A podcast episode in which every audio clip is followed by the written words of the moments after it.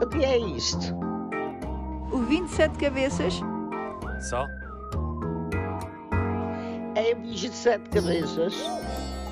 É um bicho muito malandro e manhoso. É aquele que nos vai arrastar a todos. Alô, como é que vocês estão? Está tudo bem por esse lado? Eu, eu sinto que, que preciso melhorar a minha entrada. Eu acho que vocês podiam fazer assim um comentáriozinho no meu último post, no Bicho de Sete Cabeças, no nosso Instagram, e sugerir uma entrada minha, porque eu nunca sei como é que me hei de dirigir a vocês. Sinto que a nossa relação fica fria se eu não tiver uma entrada mais tchanã. Por isso, espero as vossas sugestões.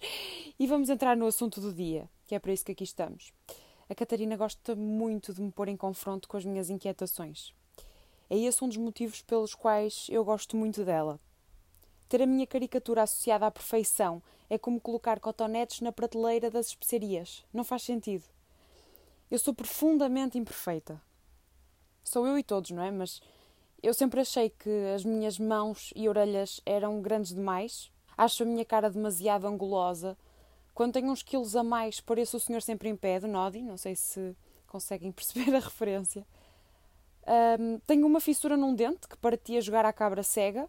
Eu era a cabra. E por cegueira caía uma garagem e parti-me toda.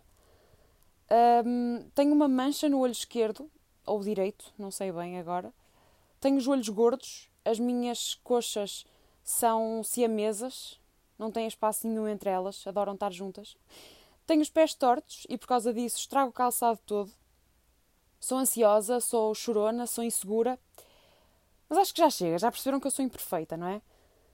Por outro lado, eu vejo perfeição em todas as coisas. Lembro-me de sair de casa num fim de semana cinzento da Invicta e ficar admirada com todas as obras que se faziam. As máquinas, o cimento, os resguardos para proteger a obra e as pessoas. A capacidade humana de construir algo é, é fascinante. A força do homem, do pó conseguir fazer um edifício, toda a criatividade do projeto. Todos aqueles materiais e confusão de obras pareciam perfeitos naquele dia. O Porto é perfeito, mesmo cinzento, no céu e no chão, mesmo quando chove tanto que cobre as estradas com mantos de água, mesmo quando os carros nos salpicam com essa água, mesmo quando o guarda-chuva se parte no vendaval. O Porto é perfeito. Eu vi muita perfeição lá. Vi perfeição, por exemplo, numa cadeira velha, tombada, coxa, ao pé de um caixote do lixo. Tão perfeita achei a cadeira que me deitei nela e pedi ao meu melhor amigo que me fotografasse. Ainda hoje é a minha fotografia preferida. E eu estava sóbria. Fica aqui o esclarecimento para o caso de serem assaltados pela dúvida. Mas não vi só perfeição numa cadeira tombada, vi perfeição, por exemplo, quando fui ao teatro anatómico. Eram duas cabeças que pareciam beijar-se. Eu fotografei, na memória e no rolo da máquina, aquele momento, e nunca me vou esquecer do quão perfeito me pareceu, mesmo com o cheiro intenso a formol. Vejo perfeição na senhora loira que desce as escadas ao pé da minha casa, com dificuldade, todos os dias, a gritar pelo seu cão, que vai sem trela esperá-la à porta do café.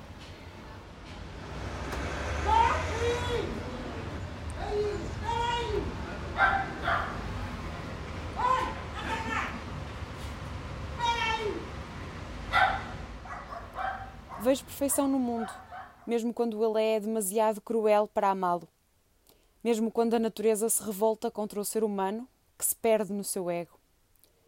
Só não vejo perfeição em mim.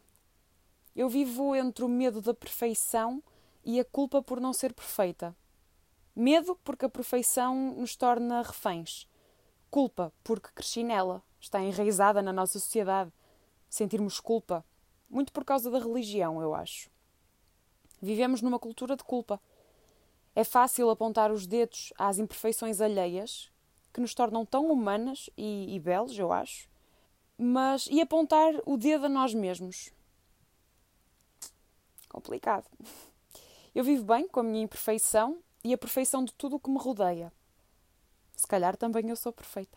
Mesmo quando sou disparatada ou quando choro a ver desenhos animados e sou repreendida, entre aspas, pela minha irmã mais nova que me diz: Mana, é ficção, são bonecos, por amor de Deus. Ou quando me salta a tampa e disparado sem filtro. Se calhar também eu sou perfeita. E agora tenho de passar a batata quente ao Zé. Estive aqui a pensar bastante e eu acho que gostava de te ouvir falar sobre conforto. Espero que faças este episódio confortavelmente na tua cadeira, no sofá ou na camita. um beijinho muito grande e cuidem-se. Até para a semana. O que é isto? O 27 cabeças Só? É um bicho de sete cabeças. É um bicho muito malandro e manhoso. É aquele que nos vai arrastar a todos.